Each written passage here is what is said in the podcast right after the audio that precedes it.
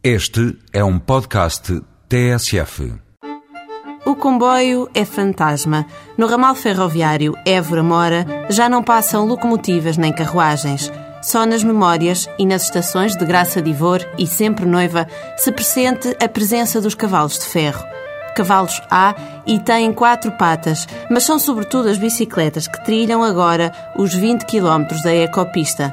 Depois da linha do comboio ser desativada, o sulco aberto na terra passou a ser usado para desportos da natureza e desde 2006, a altura em que foi reabilitado, tornou-se numa ecopista integrada na rede verde europeia do espaço mediterrâneo ocidental. O projeto agora é estender este caminho até Mora.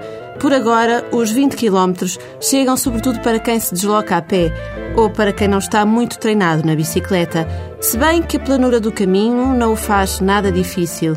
Para ver, porque os caminhos não se fazem só de caminhar, estão as planícies plantadas de sobreiros e as antigas instalações da CP.